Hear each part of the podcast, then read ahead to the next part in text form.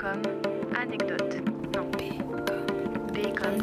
Comme. G comme. Gallienne. Comme. Comme. Immersion. A comme Annextop.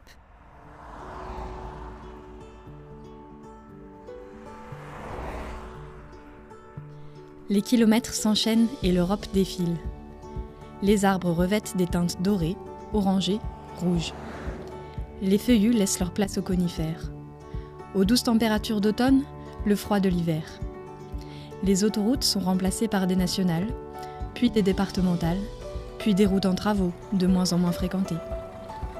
Le pouce levé nous permet d'arrêter des voitures, mais surtout d'appréhender des vies, pour 5 minutes ou pour 3 heures.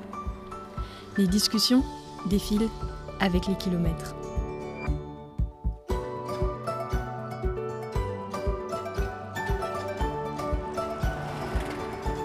France, 12 octobre. Un camionneur russe, installé en France depuis 10 ans, croise notre route au premier jour de notre voyage. À travers ces récits, Saint-Pétersbourg nous fait plus que jamais rêver.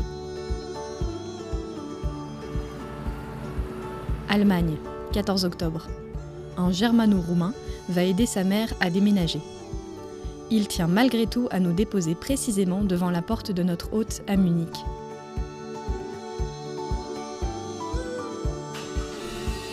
République tchèque, 20 octobre. Un camionneur anglais, le volant à droite et la cigarette à gauche. Lui, c'est son pain quotidien de traverser l'Europe. Pologne, 25 octobre. Un routier d'un âge certain, non anglophone, nous prend sous son aile. Avant que nos routes se séparent, il appelle ses collègues à la radio pour nous trouver un prochain chauffeur. 25 octobre, toujours. Un conducteur bassiste nous offre un CD de son groupe de rock. 27 octobre. Un camionneur nous conduit sur son chantier. Nous déchargeons du gravier à la nuit tombée, dans une carrière proche de la frontière lituanienne. Lettonie, 30 octobre. Un ingénieur forestier nous parle de son pays. Lui et sa famille vivent à la ferme et produisent du lait.